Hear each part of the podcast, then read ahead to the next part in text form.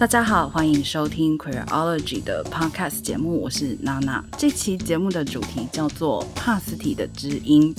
如果是对艾滋议题稍微有认识的朋友，可能已经猜到我今天的来宾是谁哦。如果是不太清楚的朋友，建议你可以现在就是手机上面打开这个浏览器，搜寻一下路德协会。路是露水的露，德是品德的德。帕斯堤呢，其实是 positive 这个字的变音，指的是艾滋病毒检验呈阳性的感染者。路德协会有一个已经经营了十年的广播节目，它就叫做路德之音。那这也是台湾唯一一个以艾滋病为主题的节目，陪伴了很多的感染者的生活，也为他们提供重要的资讯。今天我们就请到节目的主持人林琼美，也就是大米，来跟我们聊聊天。大米你好，嗨，娜娜好，Queerology 的所有的朋友大家好。首先，非常谢谢大米愿意接受我们的采访哦。约你的时候得到你热情的回应，心里真的是非常开心。这是我自己更开心，因为没有几个人那么认真的想要研究这个议题啊，甚至于做专访啊。哦，对我来说，路德知音是存在了很久的。就是说，虽然我个人可能不能算是忠实的听众，但是他确实在我的朋友之中，我知道他陪伴了非常多的人。不免俗的想先问一下，为什么大米会开始做路德知音这个节目？答案说出来，会一切都变得好普通，一点 都不厉害。哦，原来只是因为我认识路德协会的秘书长。呃，徐森杰先生是路德协会非常资深，从一开始他就是工作者，协会从初始，然后到后来他担任秘书长。然后我跟他高中同学的关系，其实我们都没有联络，一直到有一天他在台北的某个餐厅，然后看见了我，就跟朋友在另外一桌吃饭，我们就打了招呼。其实，在那之前，我们大概彼此知道，呃，在做什么。我知道他一直在社工的领域。但我没有那么清楚知道他的工作跟艾滋相关，他也一直都知道我在广播的领域，就是已经不晓得干了几年的广播节目的工作，不知道换了几个电台了，但没有一些近况的更多的了解，但只知道都在做着自己很热爱的事，所以他那一次就很简单自然的就来问我，改天见面聊一下。我就很高兴啊，因为以前同学时期大家都知道，都很欣赏彼此，好像就是一个静静的，但是应该也没那么单纯的人，所以，所以后来见面聊的时候，就很自然的，他就提出他在艾滋的社群照顾的工作已经很久了，突然觉得好像这个领域的关怀照顾的工作似乎跟广播是可以结合的，所以他是萌发了那个念头，所以想听听看我的意见。那我自己当时对艾滋实在是超不了解的，就是一些既定的认知而已，但心里面没有什么怀疑或者没有什么一时之间兴起的什么念头都没有，没有什么犹豫就答应他是。是我觉得在这个议题里面的人，通常比较不容易被看见、被听见。然后甚至于他们没有办法露脸啊，或甚至于只是出个声音，或许都会有一些考量、一些负担。所以当下我真的觉得广播是很好的服务的工具。那个服务的意思是就是陪伴。因为我自己做广播节目，也不是那种只是在追求要成为一个知名 DJ 或什么名嘴那种，没有。我觉得做广播那么多年来，就觉得说它是一个很适合拿来服务人的工具，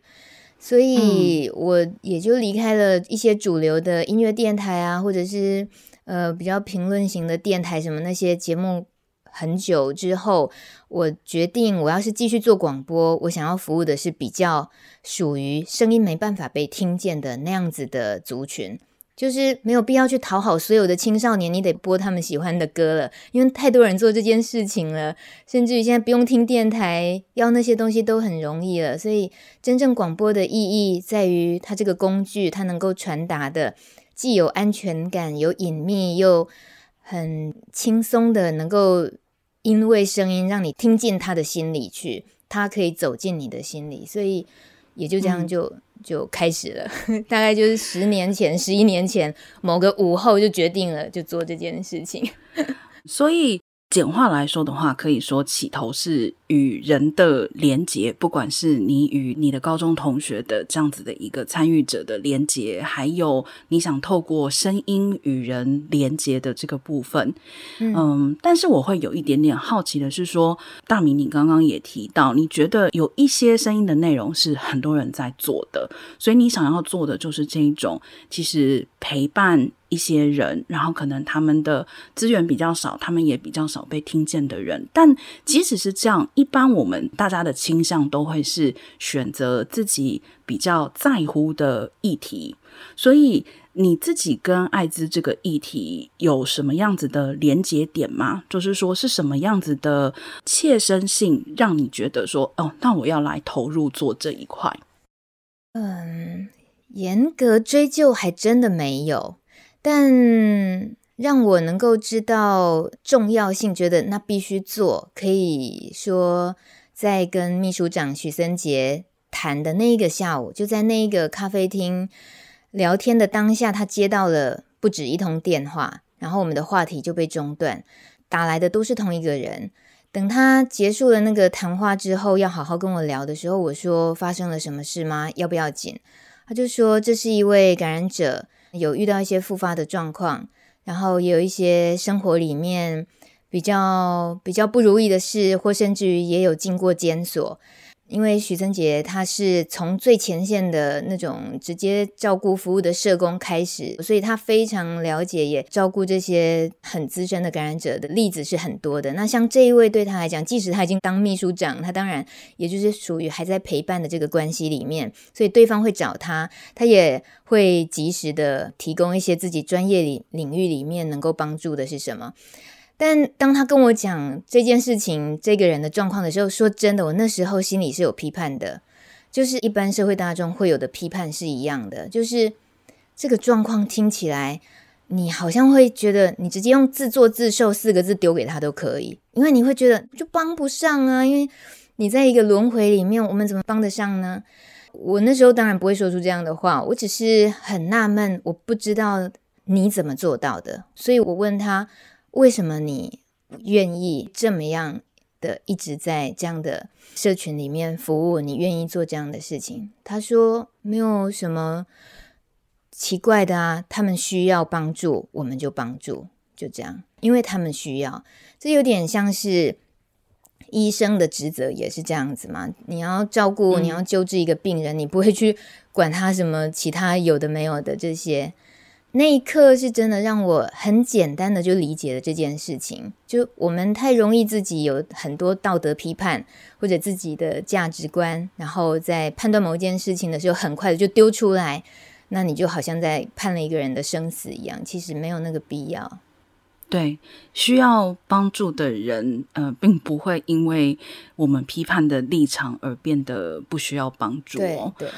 而且，其实刚刚大米提到“自作自受”这四个字，我觉得算是很呃典型的看待艾滋感染者的一种刻板印象。嗯，其实，在艾滋的这种刻板印象之中，还有一种就认为说这是一个男性，甚至很多人会认为这是男同志的议题。可是，其实病毒感染人他本来就不会去分。性别、性倾向，有很多的女性也会因为各种的原因感染艾滋病毒。今年五月的时候，露德知音有做一个艾滋议题下的女性专题。这几年下来，不晓得大米自己的观察来说的话，有没有觉得女性感染者跟男性感染者可能有一些不同的困境呢？哎，这个，就是。肯定是有的，让我在搞笑，就是越沉重的话，越要轻松一点面对才可以。在录的这音节目里面一直在探讨的，其实就是这些事情：谁会感染？感染了发生了什么事？他的心理上、他的生理上、生活上发生了哪些变化？他需要哪些帮助？他要怎么样照顾自己？别人怎么样帮助你？所以。一直关心的这些事情里面，我不会是用我自己能够提供的方式。我通常也就是节目里面会有医护人员、专业的医师、护理人员、各管师，或甚至于是找他的至亲好友、情人、伙伴、工作者这些来谈。所以是这样子交集出来之后，我们会知道哦，原来你如果单纯就男性跟女性的感染会有那么大的不同。所以我不敢说我现在能够。回答你男性感染跟女性感染有哪些不同的困境？因为这个答案非常的庞大。简单来讲，嗯、心理层面跟生理层面就有非常大的不同了。今年初制作的女性议题里面，会特别聚焦女性，是因为她特别容易被忽略、不被看见，因为大家。刻板印象里面的认知，以为他跟性，尤其男同志的性这些连接的太彻底，然后女性就忽略了自己。我印象中有很深刻的一次访谈，访问一位六十岁左右的阿姨，她说她在十几年前离婚了，啊，一个人的生活，有一次突然病倒了，被送去医院的时候，大概呃人已经是躺着的状况，就是已经蛮严重。但是好歹就是呃，赶紧救治的话，自己觉得没有什么大不了。但是一直被转诊，就是每一科每一科一直找不出问题来，然后他就这样子被拖着越来越惨，越来越惨，惨到后来在感染科，应该说那当下各科各诊，没有人会把它跟 HIV 连接在一起，嗯，是真的找不到办法了，好吧？HIV 这边这个筛检这边说，那去验验看好了，就是。那就马上对症下药，那个抗病毒药这些投下去，当然就很快有好转。那问题为什么会延宕成这样子？他说他真的是几乎已经到了鬼门关那里。这件事情就是包括所有的医护单位，包括他自己。就是一般既定印象里面不会去想到这件事情，这就是一个病毒，就像现在 COVID-19 的病毒，大家很容易就一定第一关先筛检这个东西。可是 HIV 病毒不会，大家都觉得它是最隐晦、最隐晦，不可能啦，不可能，谁都不会去碰到这个东西。但事实上，你只要知道是他有自觉的意识，会做定期的筛检，诶，有，那就去开始治疗，而且只要是固定的服用。现在的抗病毒药，病毒量都是控制在测不到的情况，测不到等于不具感染力，就是现在国际在推行的 U 等于 U。所以要把刚刚那个六十岁阿姨的状况打通任督二脉，到现在 U 等于 U，我觉得这个过程观念，如果今天听节目的人，他很容易懂了这件事情，那他以后不会再害怕，不会再犹豫要不要筛检，去筛检。怕人家以为说，嗯，你干了什么事？你干嘛筛检这个？你真真的不用想这件事情。但如果这一件事情从六十岁阿姨十几年前的遭遇到现在 U 等于 U，大家总是想不通，或者根本没有机会听到这个最新的观念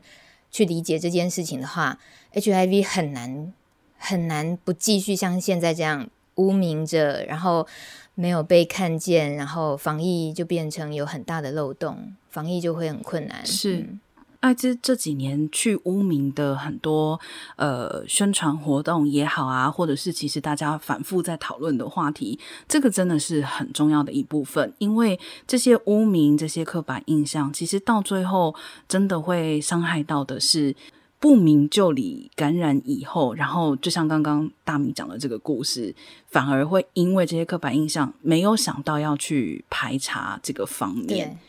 所以也趁这个机会，其实我觉得要推荐各位都可以去听听路德知音哦，因为以前我觉得也有一种印象是觉得，哇，路德知音那这个是给感染者朋友听的节目，但事实上，我觉得路德知音里面提供的很多内容，应该也是帮助我们所有的人共同的来了解这个疾病，甚至于说，不管我们是什么样子的身份、什么样的性别、什么样的认同。都共同来认识这个疾病以后，也才能够更好的去保护自己的健康。嗯。下一题是一个我比较私心的一个问题，就是大米在这么多年来，应该透过节目有认识了一些是感染者的朋友。我自己今年刚好遇到的一个经验是有啊、呃、感染者的朋友跟我出轨，嗯、中间发生了一些复杂的事情，但我后来回忆的时候，我其实觉得呃我的反应不够好，就是 我觉得有改进的空间，我就想要问问看啊、大米，就是如果今天我们遇到有感染者的朋友跟自己出柜的时候，你会建议我们用什么样子的方式，或是什么样子的态度来跟他们讨论这个话题呢？嗯，我好想听你那个历程哎，好想知道你们发生什么事。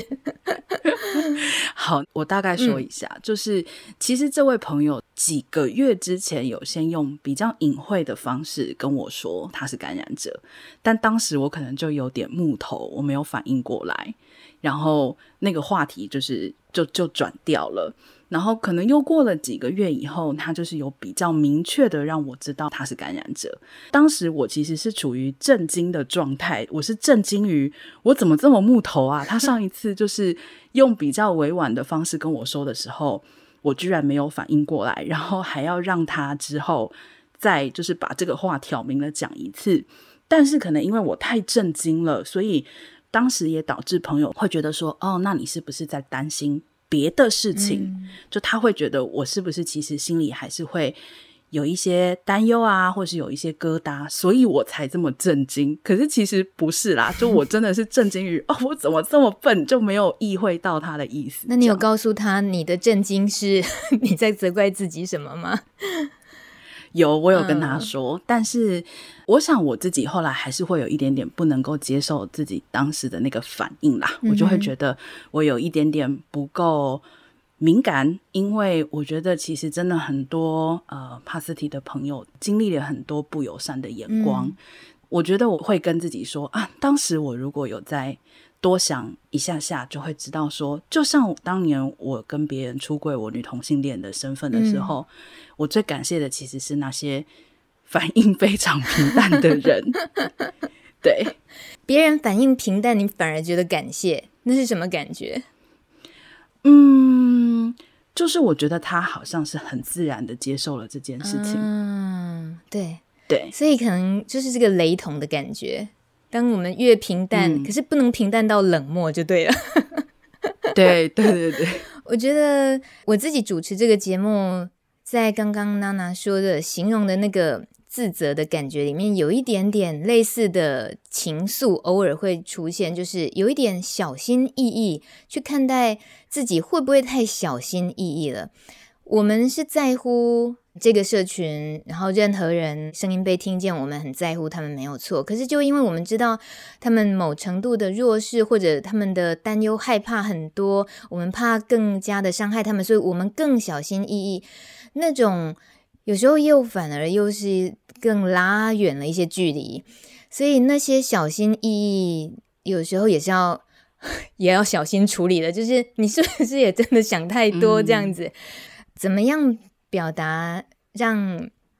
愿意对你出柜的人，让他觉得自然轻松。我觉得这很难去预先做功课，因为他选择是对你讲的时候，就已经代表他准备好了，而且你值得信任。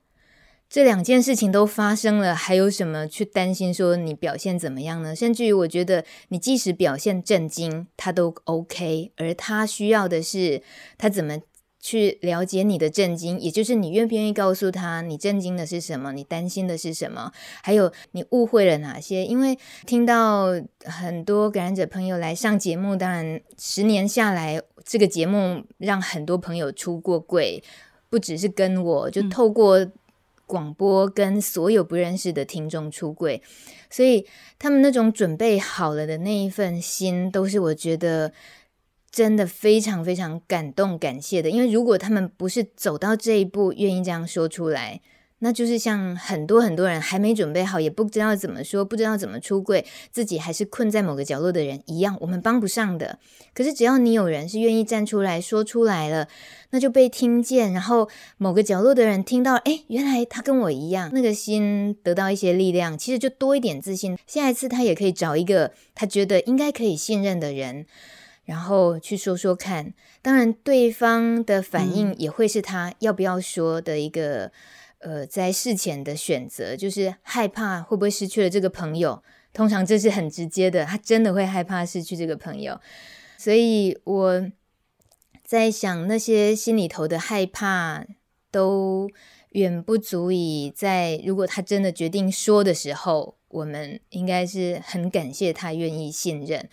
不是每个人都会是艾滋 HIV 的专家，我们都不见得知道最新的讯息。我们不是专家，可是有一个人愿意跟你说他心里头的秘密，怎么会不值得好好珍惜当下呢？那自己的反应，我也觉得，嗯，很呃，就放任自己啦。那种放任的意思是他信任你了，你也应该信任他。那个信任的意思是。比如说，有家人听到孩子跟他出柜的时候，父母亲当下就是震惊啊，没错啊，然后当下的反应就是：天哪，我孩子还能活多久？你因为知道他害怕这个，所以你可以告诉他：哦，没有，现在药物治疗非常的方便跟有效，所以千万不用担心，我们的余命跟常人没有两样。那这些一说出来，他就不担心啦。所以这种出柜。不是说我讲的这么简单这样子，但它真的是一个，不是只是说出来，它是一个当下会需要有一些互动的过程，或者是有慢慢的下一个阶段再多一点理解，下一个阶段多一点理解。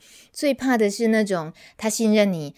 他说了，或者是他不得不信任你，他因为他需要你，就像有感染者跟家人说了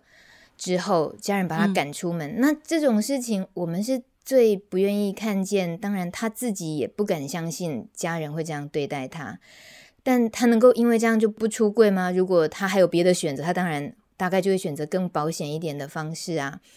可是我们觉得，透过做节目，透过听到一些朋友们的遭遇，我们就更会去理解哦，某些的反应好像真的是。我们理解，但我们觉得那个不太好。其实对事情一点帮助也没有。家人把感染者家人赶出门，他自己心里承受的未来后半辈子的伤痛，谁去照顾他那一部分？他也不见得愿意变成这个样子啊。所以故事好像需要再继续不断不断累积，因为这方面大家听到的、接触到的，毕竟都很有限。所以如果说，嗯、因为这个节目之后，很多朋友们更愿意跟娜娜出柜，或者是在 Queerology 私讯出柜的话，那也是一件很 那我就我就介绍给大米，希望他们去上路德知音的节目。好哟，我这个节目的出柜方式啊，不只是有人上节目出柜，也有过我们在做现场直播的时候，然后听众的留言板里面有一位朋友，他留言说他现在正在医院里面，在等待结果，就是筛检的结果，所以。那当下，我跟我的来宾也在关心着这件事情。又过了一周，他说他还没出院，嗯、然后结果快出来了，他的心里的忐忑。又再过一周，最后他说确诊了。但这个过程里面，我可以感受到他当然也就是有一些不安，然后心里面难过的那种气氛都有的。可是你有某程度的觉得，他有感觉到他被陪着一步一步在接受那个结果。也知道这件事情没有原本自己想的那么可怕，因为一直有更多的故事也在告诉他，嗯，可以有一些更好的面对的方式，这样子。所以到后来，他甚至于就会主动说，嗯，如果有机会，他也想分享他的故事。有时候我想一想，我曾经在节目里面。尤其初期的时候，我自己也是一个在资讯累积的过程嘛，我也是在慢慢慢慢越来越了解的过程。有一次有一个来宾他说：“到底是谁应该怕谁呢？”就是很多一般常民百姓自己觉得：“哦，我好害怕谁啊？谁感染艾滋啊？我好害怕啊！不要不要靠近我什么？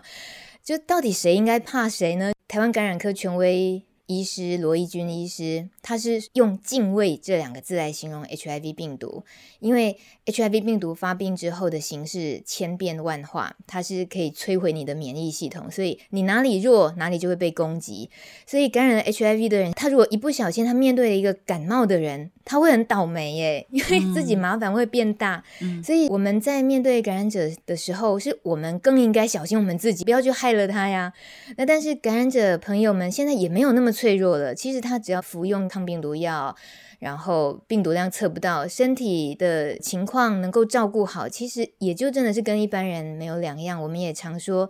它就是一个慢性病的治疗嘞，是一个长期的治疗，所以也不是那么害怕的要跟一般的人相处了。只是回过头来，那种怕，到底谁应该怕谁？那种误会就误会在于你根本没有了解 HIV 病毒的时候，单纯对于害怕他，害怕碰到有这个病毒的人，那是一个多么无知造成的没有必要的距离。刚大米提到说，在节目一开始的时候，其实你也是呃，可能对艾滋议题没有很深刻的认识，嗯、然后其实也是经过了十年的累积，然后慢慢的学习。我就想要来聊一下，其实做路德知音节目这件事情哦。尤其大米，你是资深的广播人，你刚刚其实一开头的时候回答第一题就讲到好多我好想聊的，就是跟广播有关的话题。今年尤其 Podcast 就是被说是大流行嘛，然后看了一些统计说，台湾今年到呃十一月的时候，繁体中文的节目好像已经有七八千档。嗯当然有很多是停更各方面啦，但是就是说今年确实一口气增加了几千档的节目。但是其实换一个角度来说，路德之音真的非常前卫，走得非常前面。因为我不晓得当时大米为什么会决定要做一个节目，然后放在网络上啊来供大家收听，因为当时。Podcast 这个概念真的还很不普及，而且我相信当时多数的广播人的想法，应该也是觉得，嗯，那声音的节目就应该是放在公共的电波上来让大家听。所以这十年来，你跑得这么前面，做了这样子的一档节目，从节目制播的角度上面来看，你有没有觉得，比如说，最难的事情啊，最挑战的事情，或者是说，在做这档节目的过程之中，有没有改变你哪些地方呢？嗯、我还真是没有想过，我可以跟前卫这两个字沾上边，所以非常谢谢娜娜。我现在可以下巴抬高一点，有点骄傲，原来 自己也可以跟前卫沾上边。主要是因为我自己是一个非常喜欢听广播的人，从很年轻的时候就这样。那再加上自己做广播节目，所以当 Podcast 出现的时候，就是 iPod Broadcast 这个形式出现，就有播客，我其实就开始听了。所以我不是一个广播人的时候，我已经知道 Podcast。然后当我是个那么久的广播人之后，我当然都在电台里面，我没有想过要做播客。可是艾滋议题的出现，让我想到的是。没有电台要做这种节目啊，它会有很多挑战，就是题材的挑战，嗯，然后很可能会涉及性啊、艾滋一个这个病毒，就是跟性行为那么直接的连接，然后你要绑手绑脚，这个不能讲，那个不能讲，同志两个字也不能讲，那你到底这个节目要怎么做呢？因此，Podcast 它在当下是。很直接的选择是，我也没去想我做的是 podcast，我想的就是好，电台不能播，电台不方便做，我们就是做网络版。其实播客简单讲，它也就是网络版的广播节目，没有什么太大的学问，完全没有。而它最棒的就是它没有限制，没有时间限制，没有题材限制，没有任何人去管你什么可以讲，什么不可以讲。但是因为这是一个 NGO。路德协会制播的节目，所以我们还是会有品管。那个品管一来，我是自己是广播人，我的专业在一些节目品质上的品管；再来就是这个题材，在一个路德协会是站在照护这个社群上，我们做的品管。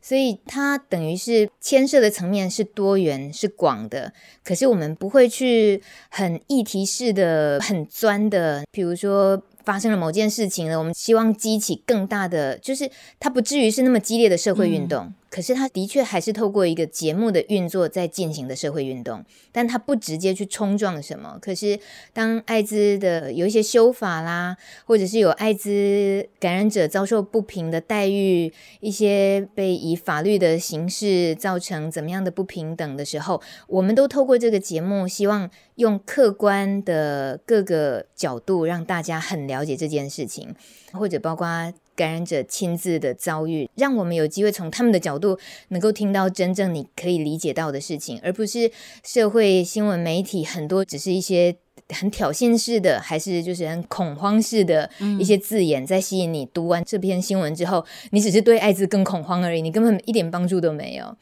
因此，网络以 podcast 这个播出的形式，在做路的知音来讲，保护了感染者的隐私，让他们很放心、很安全，好好的说。我们同时也让专业的医疗人员、各管师等等的，他们也可以透过这个平台，同时传播很棒的、很新的、很重要的讯息，陪伴他们。但说真的，我觉得就像刚刚娜娜说的，这节目不是只为感染者做。我自己就是这样做着做着下来，嗯、我觉得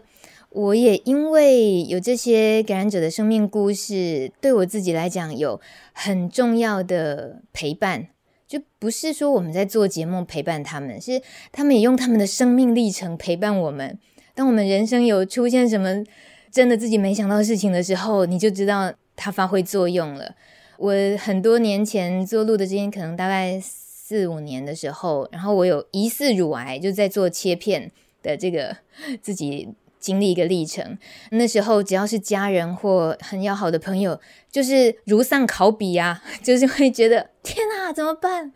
然后还没有等待结果出来，但我自己也已经是到了谷底，就那种心情。可是这时候秘书长徐森杰先生，我的同学，就只有他会讲不一样的话，他说。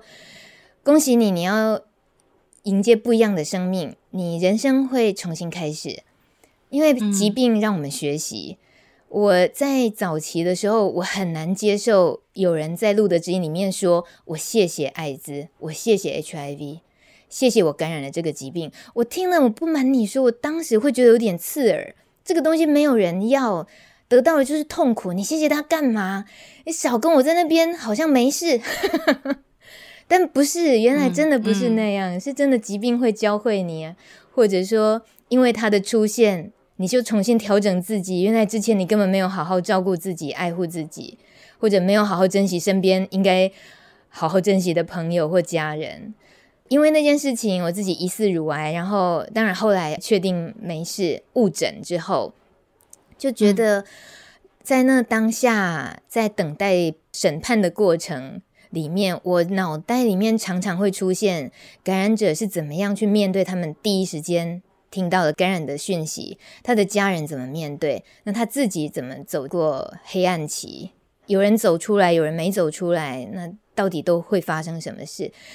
所以那个陪伴是，我觉得是我自己。很感谢、很感恩在心里面的，因此也就知道说这件事情必须继续，希望他能够一直做下去。而且我总是会有一点期待，是希望这个节目它是网络版，但我也更希望他如果有机会能够到一些实体电台去播出。所以慢慢的也就有一些机会，嗯、一些电台，尤其国家也在预防的这个概念上。都会有关心这些议题，那路德也常有受邀去解说这件事情，那是很好的。可是真正你去听那些节目谈的方式，会跟露德知音毕竟还是非常不一样。真的没有几个人、几个节目是能够从感染者的生命故事的角度去很完整的去听的，因为电台的节目规格里面。很少见这一种的主持人，他是抱着什么样的心？不要太敬畏的心，因为应该要平常心，你就去听他的生命故事，才不会有距离感。嗯、所以我会期待，如果能够有更嗯、呃、普罗大众接收到这个讯息，对艾滋的了解，对 HIV 这个病毒的预防会更有帮助。大明刚刚讲乳癌误诊那一段，我真的是点头如捣蒜。说实在话，我觉得多数的人呢、哦，在日常生活之中是非常难以去想象自己生病的一种状况的。嗯，我们的预期总是觉得，明天睁开眼睛的时候，我还是会一样，就是我会我会这样子的去上班，或是我会这样子的起床做早餐。疾病会打乱我们的生活节奏，可是。即使每一个人都有生各种病的可能，我们的心里其实从来没有人去真的预期这件事，所以只有自己经历疾病，以及聆听生过病的人的故事，才能够时时的提醒自己，不是说对疾病感到敬畏，而是说了解这个就是我们生活跟生命的一部分。嗯、然后我觉得，也就是大米讲的，就是《路德之音》这个节目，其实是从人出发，以人为本。有的时候议题非常重要，需要谈，可是议题下面其实终究都是一个一个的人，是每一个人有血有泪的真实人生。嗯，谈议题是因为